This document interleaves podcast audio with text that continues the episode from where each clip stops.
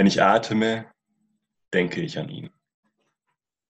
Wie meine Eltern wohl auch die ganze Zeit, nein, ununterbrochen an ihn gedacht haben müssen. Mein Vater hatte damals vermutlich noch keine grauen Schläfen.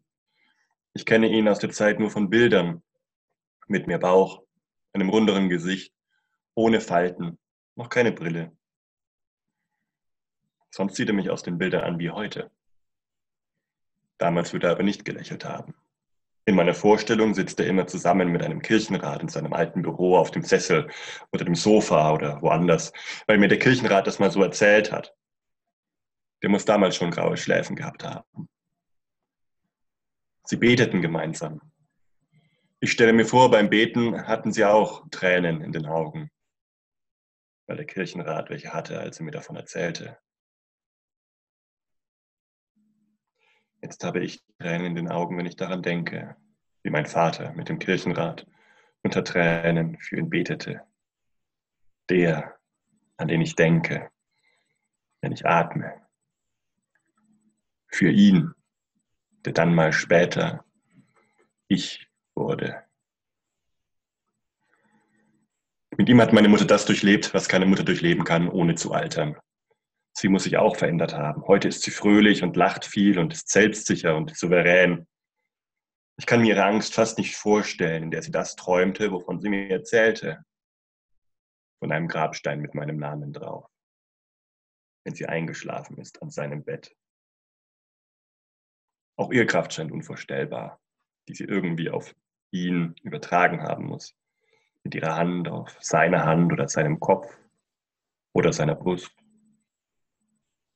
So stelle ich mir das jedenfalls vor. Ich kenne auch ihn nur von Fotos.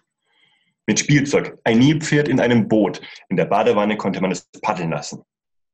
Ich erinnere mich, dass er oder, oder ich es geschenkt bekommen hat. Oder ich meine mich zu erinnern. Vielleicht erinnere ich mich nur an ein Foto. Ich erinnere mich nicht daran, dass es im Krankenhaus war. Ich erinnere mich nicht an die vielen Schläuche, die aus seiner Nase oder meinem Mund oder seinem Arm gekommen sind. Ich kenne nur die Erzählungen. Und manchmal nachts glaube ich, mich an das Gerät zu erinnern, an dem die Schläuche, aus dem die Schläuche kamen. Beige und grau und blinkend. Und dann ist da noch diese eine, diese erste Erinnerung meines Lebens. Und tief in mir drin weiß ich, spüre ich ihren Anfang. Und sie ist eine Erinnerung an oder auch von ihm.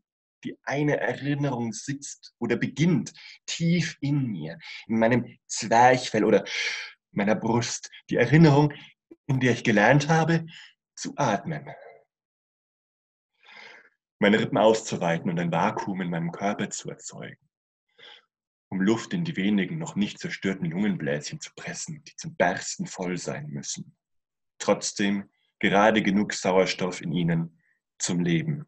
Sauerstoff, den ich gelernt habe, in mir zu halten, nicht mehr herzugeben, aufzunehmen in meinem Blutkreislauf, getrieben von einem Herzen, das nie härter und nie mit mir Willen pumpen wird, getrieben von einer Sehnsucht nach Leben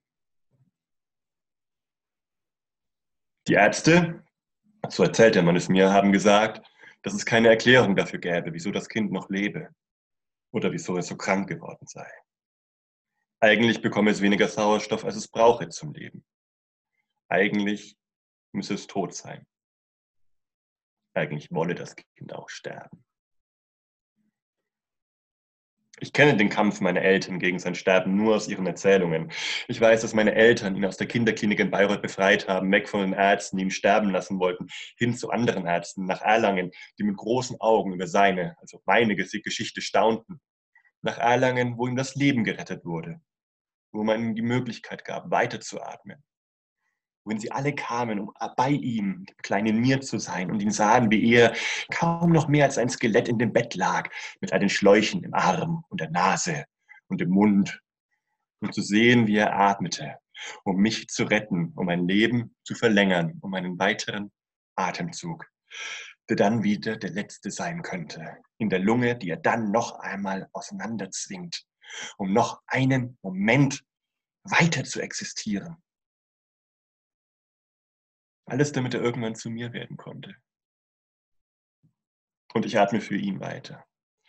Jeder Atemzug heute ein Echo von damals. Als wäre jeder Atemzug der eine, nächste, der ihn nochmal vor dem Tod bewahrt hatte. Und heute atme ich noch mit dem Wissen, dass ich nur einen Atemzug anhängen muss. An die endlose Kette, die mich direkt verbindet mit ihm, dem kleinen Ich. Mehr muss ich nicht schaffen.